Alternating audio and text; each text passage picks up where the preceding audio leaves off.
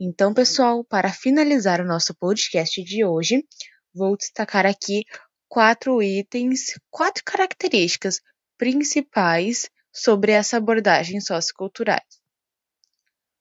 O diálogo e os grupos de discussão são fundamentais para o aprendizado.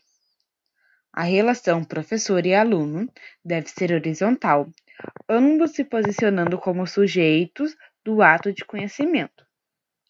Evidencia uma tendência interacionista, em que o homem cria cultura na medida que vem se integrando no contexto de vida, como elaborador e criador de conhecimento. E o último, procurar questionar junto com educando a sua cultura e a cultura dominante para que cada um faça a sua própria análise de contexto.